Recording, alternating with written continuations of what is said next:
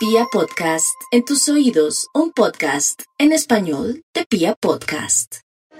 Aunque los viajes y los impedimentos para moverse y encontrar lejos alternativas fiables de vida, los Géminis en este 2021 tienen la puerta de los viajes abierta de par en par y eso puede ser no solamente viajar geográficamente, sino argumentarse de otra manera, leer la vida de otra forma, reforzar los temas del alma, los temas propios del crecimiento humano, de la evolución personal.